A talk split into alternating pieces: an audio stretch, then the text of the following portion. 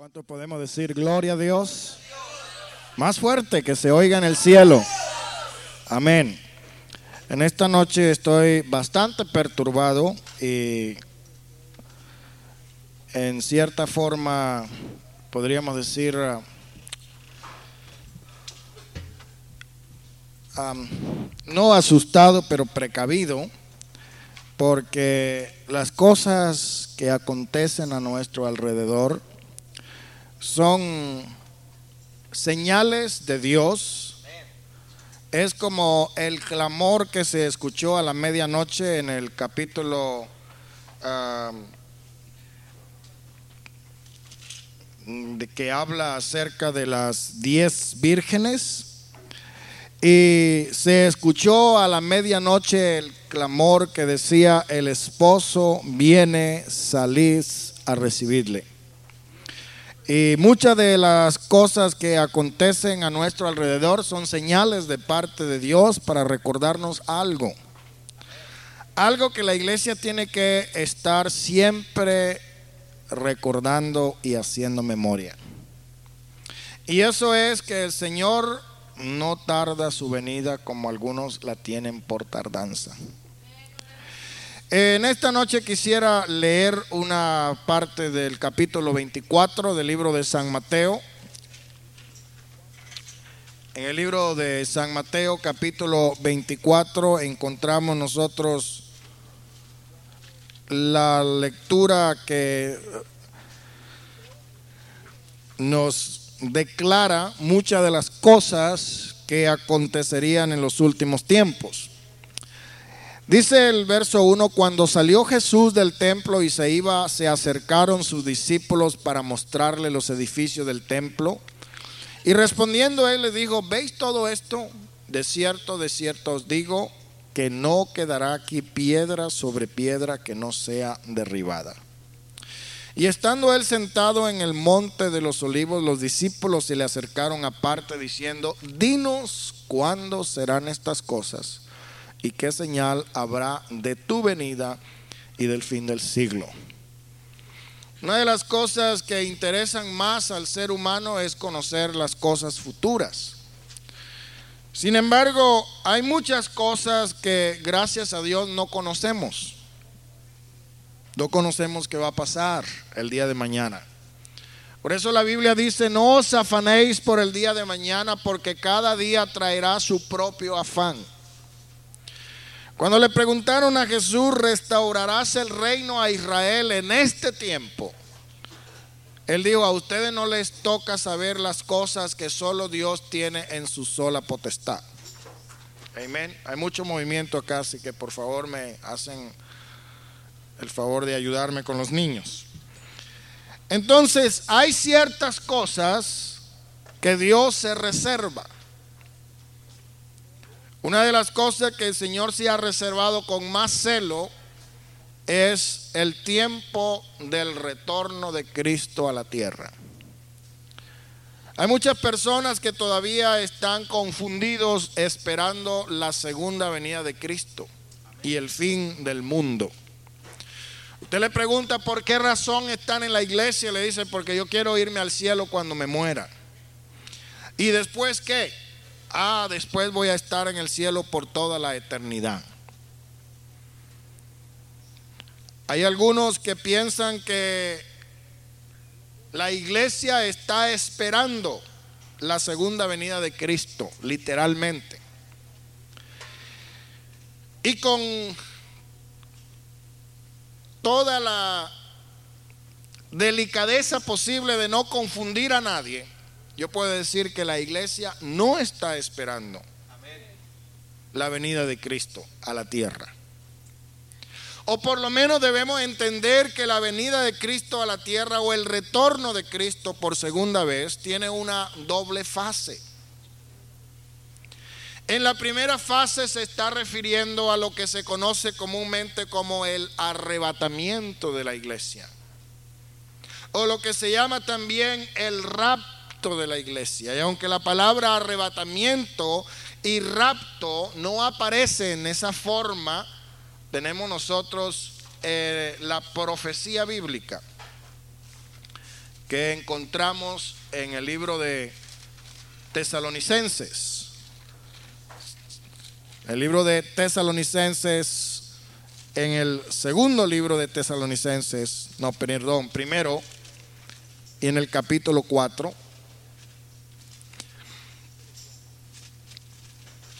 Y nos dice la palabra del Señor en el verso 16, porque el Señor mismo, con voz de mando, con voz de arcángel y con trompeta de Dios, descenderá del cielo y los muertos en Cristo resucitarán primero. De manera que en lo que nosotros llamamos, en lo que llamamos el rapto de la iglesia o el arrebatamiento de la iglesia, va precedido por lo que se llama la resurrección de quienes? La resurrección de los muertos. Pero no la resurrección de todos los muertos, sino de aquellos muertos en Cristo. Porque los demás muertos están reservados para la segunda resurrección. Y la Biblia dice, bienaventurado y santo el que tuviere parte en la primera resurrección. porque la segunda muerte no tiene potestad contra ellos. ¿Y cuál es la segunda muerte? El lago de fuego y azufre. De manera que va a haber en cierta forma la primera resurrección de los muertos en Cristo y luego la resurrección de todos los muertos para ser juzgados en el tribunal del gran trono blanco. Por eso dice aquí la palabra de Dios que el Señor mismo con voz de mando, con voz de arcángel, con trompeta de Dios descenderá del cielo y los muertos en Cristo resucitarán primero. ¿Y luego qué? Nosotros, dice Pablo, porque estaba vivo, los que vivamos, los que hayamos quedado, seremos arrebatados. Por eso también hablamos del arrebatamiento. Esa es la palabra que se utiliza para rapto. Cuando alguien es raptado es arrebatado, en cierta forma violenta. El arrebatamiento, dice, arrebatados juntamente con ellos. ¿Quiénes son ellos? Los muertos en Cristo que resucitaron. Y dice, arrebatados juntamente con ellos en las nubes para recibir a quién? al Señor. ¿Dónde? En el aire. De manera que aquí vemos que el Señor Jesucristo todavía no viene a la tierra, sino que Él viene por la iglesia. Y nosotros sabemos que la iglesia tiene el Espíritu de Dios, el Espíritu de Cristo. Porque la Biblia dice, si alguno no tiene el Espíritu de Cristo, el tal no es de Él. Y sabemos que el Señor nos ha dado el bautismo del Espíritu Santo, que es el sello del Espíritu, las arras del Espíritu, con el cual nos identifica para el día de la redención. Entonces, ese poderoso imán divino va a recoger todo aquello que es de Él, de todos los rincones de la tierra. Subirán a las nubes para recibir al Señor Dice, y así estaremos siempre con el Señor. Ahora, aquí no dice que estaremos siempre con el Señor en las nubes. Porque acuérdense que cuando el Señor subió o ascendió, los que estaban allí mirando al cielo vieron una visión de ángeles que le dijeron, perdón, varones galileos ¿Qué estáis mirando hacia el cielo? ¿Por qué están mirando hacia arriba? ¿Qué están mirando? Y le digo, eh, le dijo el ángel, este mismo Jesús que ha sido tomado de vosotros al cielo, así vendrá como le habéis visto ir al cielo. Ahora, nosotros sabemos que el Señor partió de un lugar que se llama el Monte de los Olivos. Cuando el Señor descienda por segunda vez, Él va a descender en el monte de los olivos. Pero acuérdense que ya no va a venir como el Cordero de Dios inmolado desde antes de la fundación de los siglos, sino que ahora vendrá como el Rey de Reyes y el Señor de Señores. Y la Biblia dice que todo ojo le verá y lo que les traspasaron, porque Él vendrá con sus santos millares. Entonces nosotros consideramos que eso es lo que realmente se llama la segunda venida de Cristo en gloria. La primera vez vino en humanidad, eh, ahora viene glorificado, en un cuerpo glorificado. ¿Qué va a suceder durante el tiempo que la iglesia esté en las nubes con Cristo? Se celebrará lo que se llaman las bodas del Cordero durante un periodo de siete años. Esos siete años están divididos en dos periodos. El primer periodo es un periodo de paz, de prosperidad, de unificación, el cual estará precedido por la bestia y por el falso profeta y el anticristo el foco de atención mundial será el pueblo de Israel. Todos contra uno y uno contra todos. Todos contra Israel y Israel contra todos. Actualmente uno de los más poderosos aliados de la nación de Israel son los Estados Unidos de Norteamérica. Hay una razón desde el punto de vista político y desde el punto de vista económico.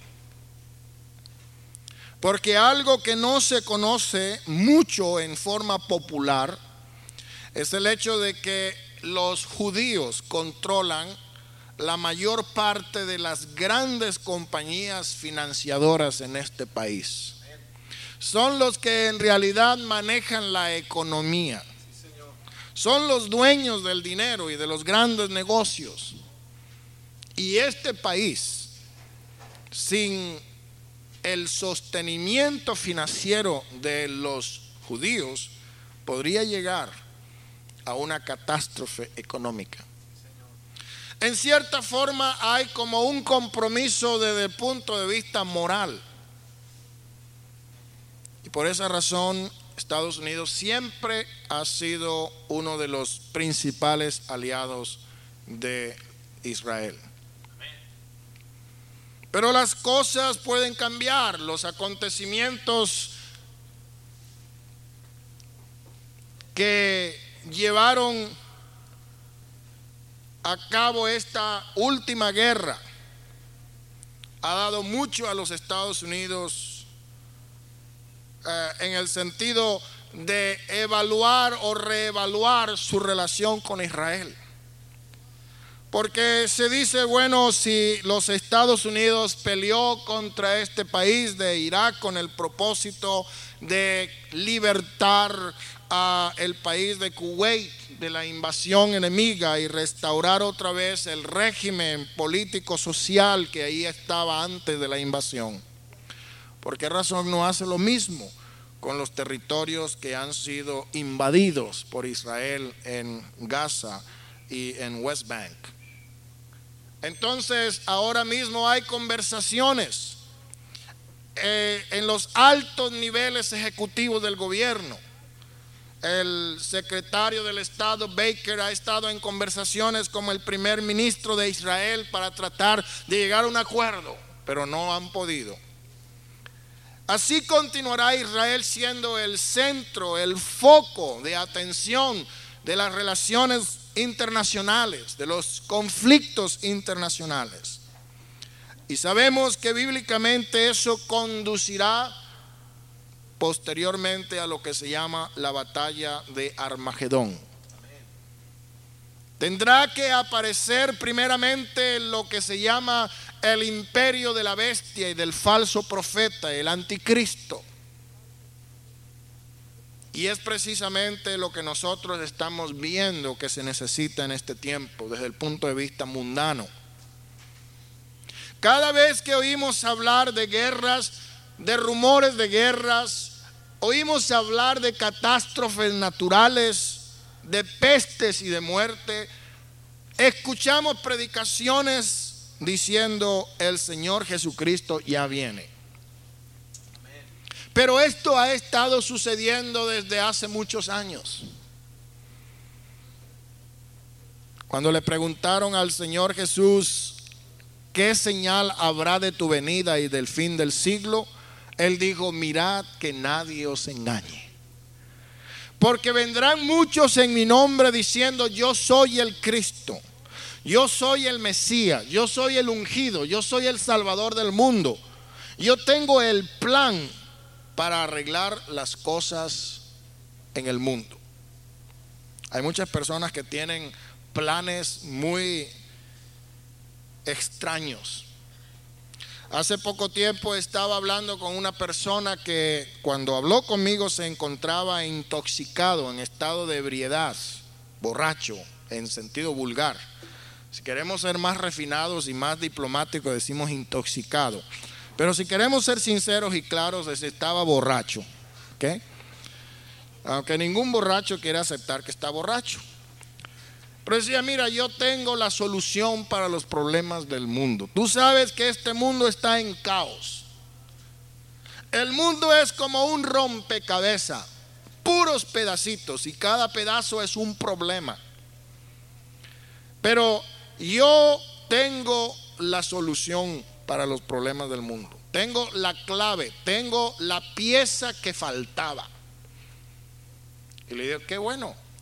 ¿Y de qué se trata? Bueno, yo esto no se lo he dicho a nadie. Se lo voy a decir a usted porque me cae bien y porque le tengo confianza. Primera vez que me conocía. Pero al fin borracho es borracho. Y me dice, se trata de un teléfono que usted puede conectar así en el saque de la electricidad, en el enchufle de la electricidad. Y puede hablar con el hombre allá arriba. Yo le digo, ¿y quién es el hombre allá arriba? Dice, tú sabes, Dios. ¿Y cómo pretendes arreglar los problemas del mundo? Bueno, yo conecto este aparato y yo hablo con el hombre allá arriba y le pregunto la solución para los problemas y así voy a resolver todos los problemas del mundo. Oh, qué bien. ¿Y por qué no lo has hecho? Porque no he encontrado todavía una persona que financie mi proyecto pero estoy a punto. Si esta persona no estuviera intoxicada con alcohol etílico, podríamos decir que está loca. Es una persona que sufre de diluciones de grandiez, de grandiosidad. Es una persona que debe estar en el manicomio. Pero aunque les causa risa con cierto cinismo, hay muchos que han ostentado esa grandiosidad de ser los salvadores del mundo y de tener estos maravillosos programas para resolver la crisis mundial. Pero la Biblia habla del hijo de pecado, del hombre de perdición. Nosotros creemos que así como Cristo es Dios manifestado en carne, ¿verdad que eso creemos? La encarnación del verbo, cuando decimos que el verbo se hizo carne y habitó entre nosotros, estamos diciendo que Dios mismo tomó forma de hombre. Pero al mismo tiempo la Biblia habla acerca de otro misterio que es el misterio de la iniquidad. Es lo opuesto. Y el misterio de la iniquidad quiere decir que así como Dios se humanó en Cristo, el mismo diablo se va a humanar en el anticristo, en el hombre de iniquidad. Y ustedes saben, porque son estudiosos de las Biblias, que el diablo es muy poderoso. ¿Cuántos creen que el diablo es muy poderoso? Pero hay algo que nosotros también sabemos. Y es que solamente Dios el Dios verdadero, del cual la Biblia habla y enseña, es el único que es todopoderoso. Por eso es que nos dice la escritura, más poderoso es el que está con nosotros que el que está en el mundo. El diablo es poderoso, pero el que está con nosotros es más poderoso que el diablo. Amén. Entonces, aunque el diablo tiene poder, Dios es mucho más poderoso. Dice la Biblia que hay algo que detiene, ya está en operación el misterio de la iniquidad. Ya está preparado el escenario para la aparición de la bestia, del anticristo, del falso profeta. Sin embargo, hay algo que le detiene. Y nosotros creemos que lo que detiene la manifestación del misterio de la iniquidad es la presencia del Espíritu Santo en la iglesia. Pero cuando la iglesia sea arrebatada, cuando la iglesia salga de la tierra al cielo, entonces Él va a comenzar a actuar. El primer plan es la, el establecimiento de una economía mundial.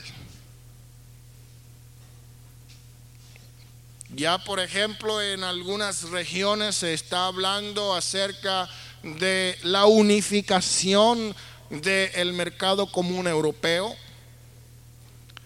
Hemos estado escuchando hablar recientemente acerca del mercado común norteamericano que incluye un tratado de libre comercio entre los Estados Unidos, México, Canadá.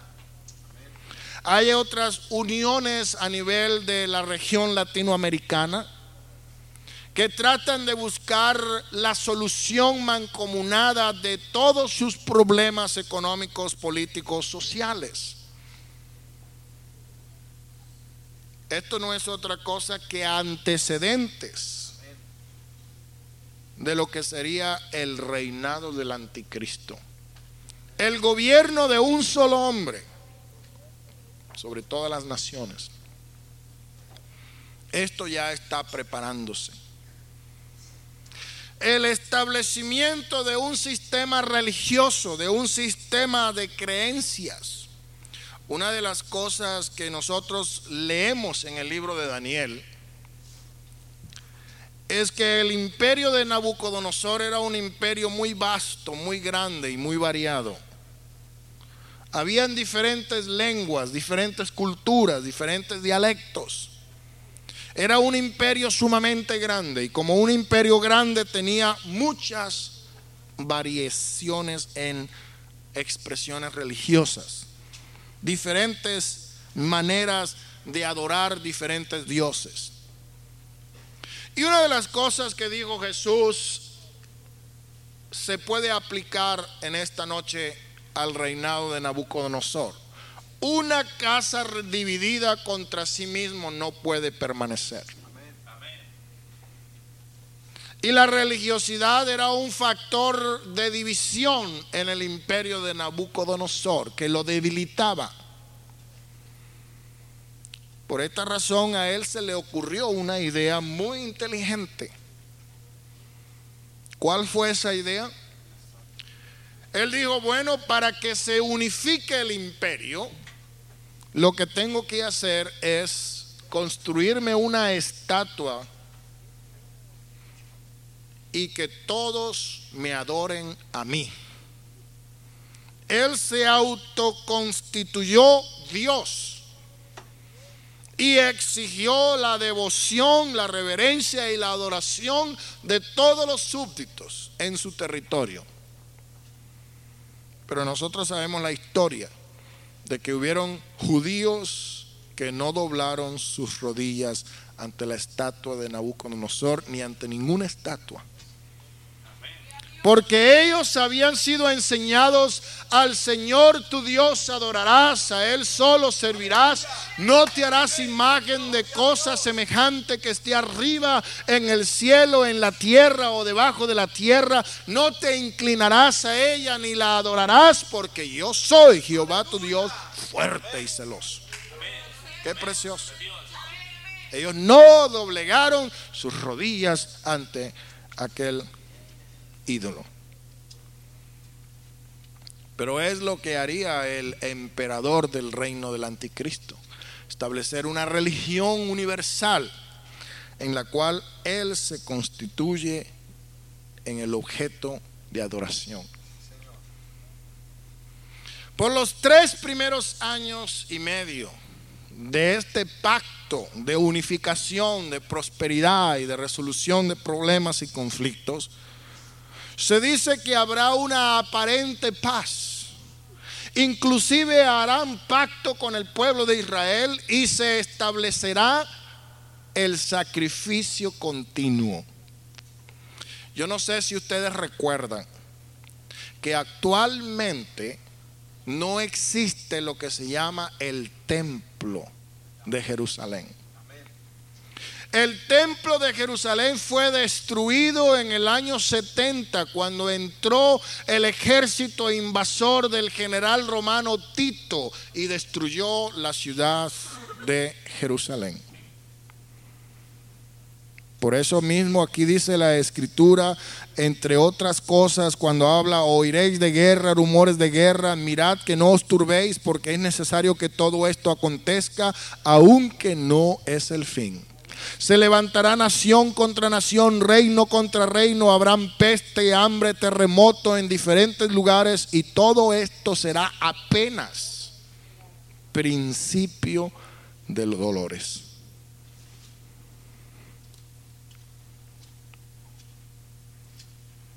Principio de dolores.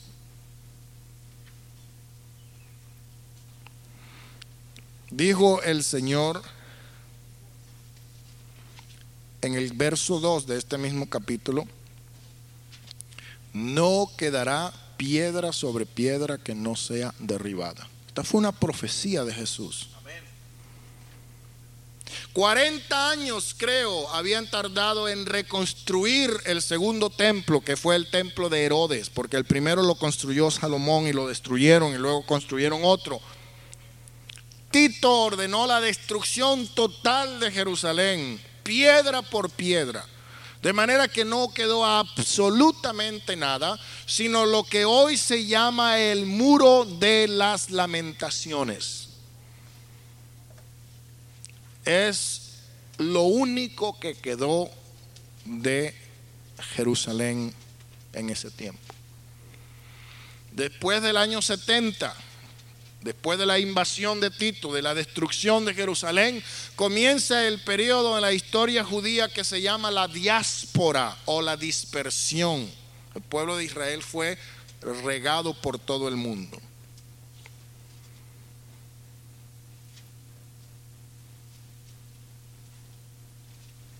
Hablemos un poco acerca de guerras, rumores de guerras. Hemos oído mucho acerca de la guerra en Kuwait. Pero tal vez eso en cierta forma opaca el hecho de que hay guerra en El Salvador, que hay guerra en Guatemala, que hay guerra en las Filipinas, que hay guerra en África, que hay guerra en Afganistán, que hay guerra en Pakistán, que hay guerra en Irlanda, que hay muchos lugares en la tierra en este mismo momento en el cual hay guerra. El temblor, el terremoto que azotó a Costa Rica ayer después de las 4 de la tarde alcanzó 7.4 en la escala internacional. Es un terremoto muy devastador comparado como el que hubo en México, en Guatemala, en Nicaragua, en Caracas y otros lugares del mundo. Pero todo el tiempo ha estado temblando. Hoy día escuchamos de una terrible peste que está azotando el país de Perú, la peste del cólera. Está afectando otros lugares vecinos como el Ecuador, una región en Colombia que tuve la oportunidad de visitar que se llama Tumaco en el departamento de Nariño, en el Pacífico. Está siendo azotado terriblemente por este ah, mal llamado cólera. Hay otras pestes que están afectando muchos niños en África, en India, causando desnutrición y muerte. Y todo esto son señales que nos dan a nosotros una advertencia que algo está por suceder. Volviendo otra vez al templo, le digo, no existe ahora el templo porque el lugar donde estaba el templo de Herodes vino a formar parte de la propiedad en la cual se levantó lo que se llama la mezquita de Omar o la mezquita de la roca. Ahí ustedes pueden ver un templo musulmán con una bóveda muy hermosa, dorada. Algunos lo llaman the Dome of the Rock, la bóveda de la roca o la mezquita de Omar o la mezquita de la roca. Supuestamente el mismo lugar donde está la mezquita de la roca o la mezquita de Omar es el sitio donde un día Abraham ofreció en sacrificio a Isaac. Eso lo dice la tradición hebrea. Fue el mismo lugar que David compró para levantar un altar a Dios y aplacar la ira del Señor cuando él cometió el pecado del censo. Fue el mismo lugar donde Salomón edificó el templo. ¿Cuál es el problema? Aunque la mezquita de Omar está en Jerusalén, territorio hebreo, es el segundo lugar más venerado en el mundo islam o en el mundo árabe, musulmán. El primer lugar es donde está la tumba de Mahoma en Arabia Saudita. Y tienen que hacer los musulmanes una peregrinación por lo menos una vez en la vida. Pero el segundo más importante es precisamente ese lugar, porque la tradición dice que de ahí salió Mahoma a dar un recorrido al cielo, al paraíso, y por eso es un lugar muy sagrado en el mundo árabe, Islam. En el momento en que Israel tome por violencia ese lugar, se puede desatar la más terrible y violenta guerra santa entre los musulmanes del mundo, que son unos 900 millones de personas en contra del pueblo de Israel. Pero por esa razón va a haber un acuerdo para tener paz con Israel temporalmente, inicialmente, primeros años y medio de la tribulación, que no es en sí una tribulación, sino un periodo de precursión hacia la gran tribulación, entonces será cuando aparezca lo que se llama la gran tribulación. Cesará el sacrificio continuo. Este anticristo falso profeta se sentará en el lugar de Dios y todos los ejércitos del mundo pelearán contra Israel para destruirle. Pero llegará el momento cuando el Señor descienda a la tierra y poniendo su pie sobre el monte de los olivos, dice la Biblia que éste se abrirá en un gran valle. Y todos los ejércitos congregados serán destruidos con el resplandor de su gloria. Invitará a las aves del cielo, que son los opilotes, los gavilanes, a comer banquete, carne de príncipes y de reyes. Entonces será cuando Cristo establezca lo que se llama su reino milenial. Milenial quiere decir de mil años. El reino de Dios en la tierra es Cristo mismo reinando desde Jerusalén con su iglesia. Por eso la iglesia resucitada formará parte de los gobernantes, de los príncipes de Dios en el reino suyo en la tierra. Por eso no debemos creer como los que dicen que solamente quieren ir al cielo y quedarse con Dios para toda la eternidad. La iglesia reinará con Cristo. En lo poco fuiste fiel, en lo mucho te pondré. Esa es la promesa de Dios para la iglesia. Ahora, es necesario que nosotros estemos atentos a estas cosas, porque algunas veces nuestra memoria nos falla y nos acordamos de muchas cosas menos de lo más importante. Voy a leerle una escritura que está en el libro de San Pedro, capítulo primera de Pedro, capítulo 4.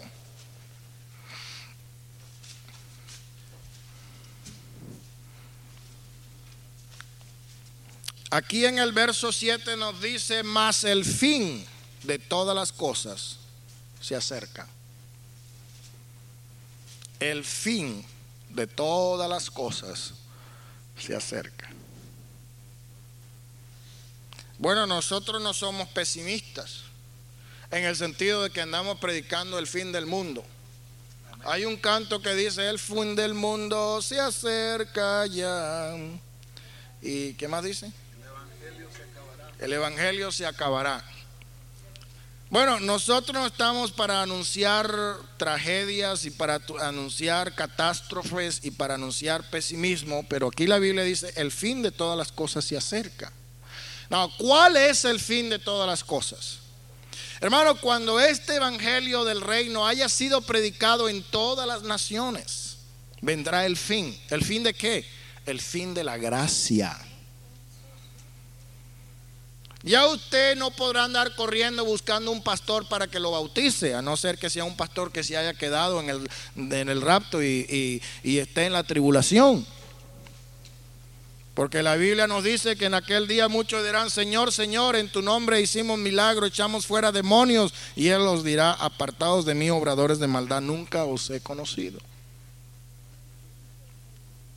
Pero dice, el fin de todas las cosas se acerca. Cuando nosotros oímos estas noticias, como la que hemos estado oyendo por la, por la radio, acerca de lo que está sucediendo, cómo hay guerras, cómo hay hambre, cómo hay peste, cómo hay mortandad, cómo hay enfermedades. Esto es para anunciarnos que el fin de todas las cosas está cerca. ¿Y qué debe la iglesia hacer? Dice sed sobrios.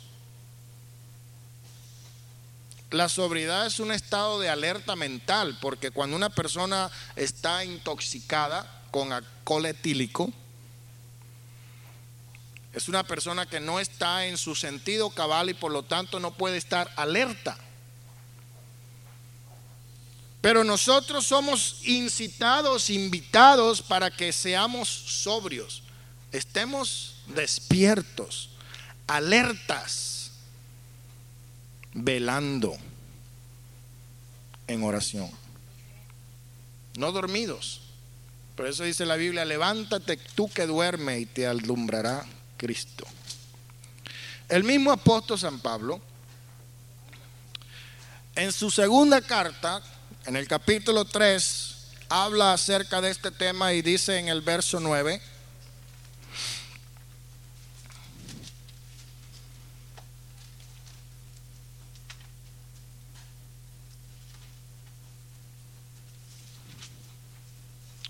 Yo pienso que podríamos comenzar con el verso 3. Todo el capítulo 3 es hermoso, pero aquí el verso 3 dice, sabiendo primero esto, que en los postreros días vendrán burladores, andando según sus propias concupiscencias, y diciendo, ¿dónde está la promesa de su advenimiento? Porque desde el día en que los padres durmieron, todas las cosas permanecen así como desde el principio de la creación. Verso 5 del capítulo 3. Estos ignoran voluntariamente que en el tiempo antiguo fueron hechos por la palabra de Dios los cielos, también la tierra, que proviene del agua y por el agua subsisten. Por lo cual el mundo de entonces pereció anegado en agua. Pero los cielos y la tierra que existen ahora están reservados por la misma palabra, guardados para el fuego en el día del juicio y de la perdición de los hombres impíos. Verso 8. Mas, oh amados, no ignoréis pues que para con el Señor un día es como mil años y mil años como un día. El Señor no retarda su promesa según algunos la tienen por tardanza, sino que Él es paciente para con nosotros, no queriendo que ninguno perezca, sino que todos procedan al arrepentimiento. Ahora, la clave aquí está el verso 10. Dice, mas el día del Señor vendrá como? Como ladrón en la noche. Si los ladrones le avisaran cuándo van a robar a su casa, usted no saldría, sino que se ah, prepararía con una escopeta, ¿verdad? O un garrote, un palo, le pondría una trampa al ladrón y lo pescaría y lo entregaría a las autoridades. Pero el, Señor vendrá como ladrón en la noche, sin avisar, en los cuales los cielos pasarán con gran estruendo, eso quiere decir una tremenda explosión, los elementos ardiendo serán deshechos y la tierra y las obras que en ella hay serán quemadas. Aquí está hablando, hermanos, ya posteriormente a lo que se conoce con el nombre de el milenio posterior al juicio del gran trono blanco y todo eso. Pero también en la escritura que estamos leyendo originalmente, en el libro de Mateo, en el capítulo 24,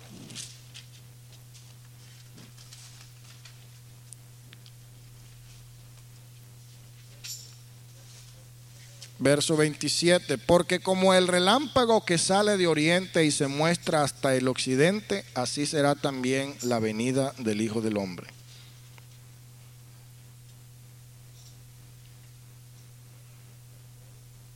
El verso 33, también vosotros cuando veáis todas estas cosas, conoced que está cerca a las puertas. El verso 36, el día y la hora nadie sabe, ni aun los ángeles del cielo, sino solo mi Padre.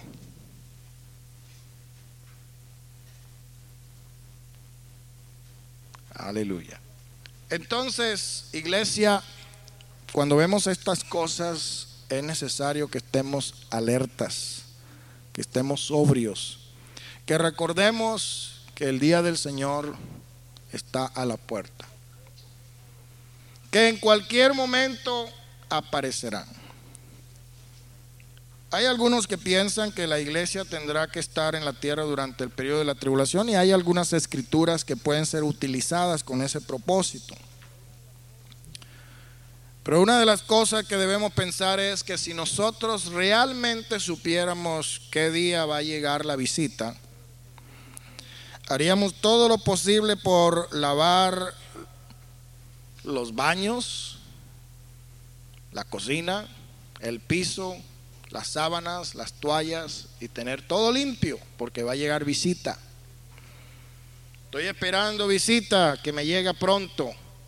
Tengo que tener la casa limpia. Algunos lo dejan para el último momento ya. Están llamando ya al aeropuerto, ya vénganme a recibir, entonces empiezan a barrer y a limpiar todo de carrera.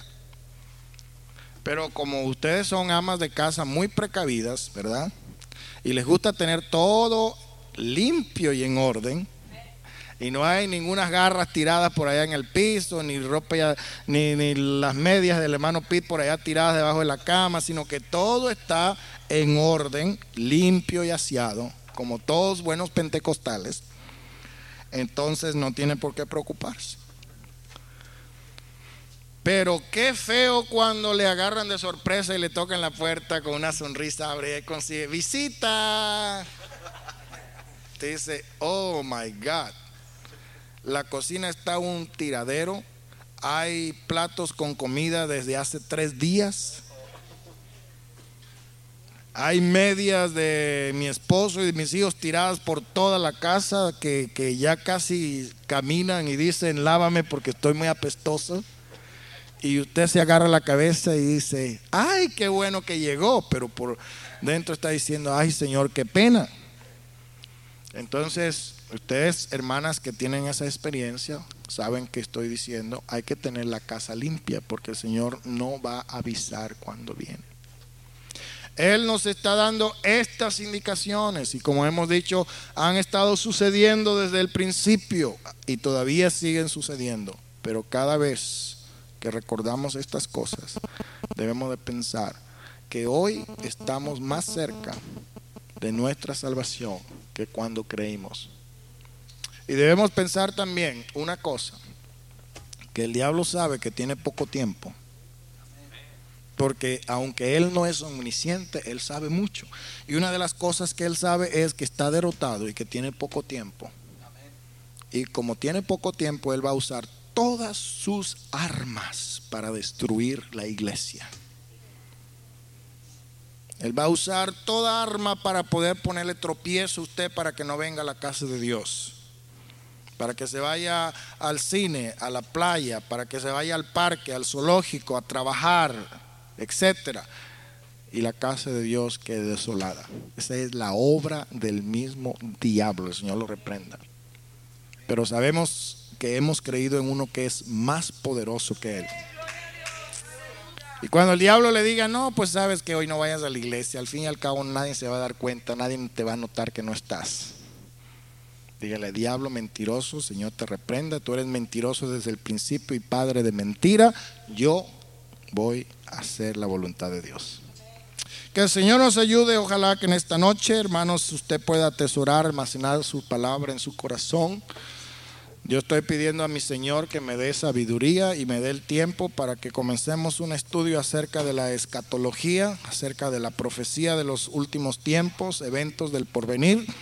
Si el Señor me ayuda y si me da fuerzas, y si el Señor nos tiene aquí todavía un tiempo más, con el favor de Dios lo vamos a hacer. Hay mucho que estudiar en la palabra de Dios. No nos cansamos nunca, nunca de aprender tantas cosas buenas. A veces oímos lo mismo, pero suena como dulces melodías a nuestros oídos. Que Dios les bendiga. Vamos a estar de pie, hermanos, y cantamos un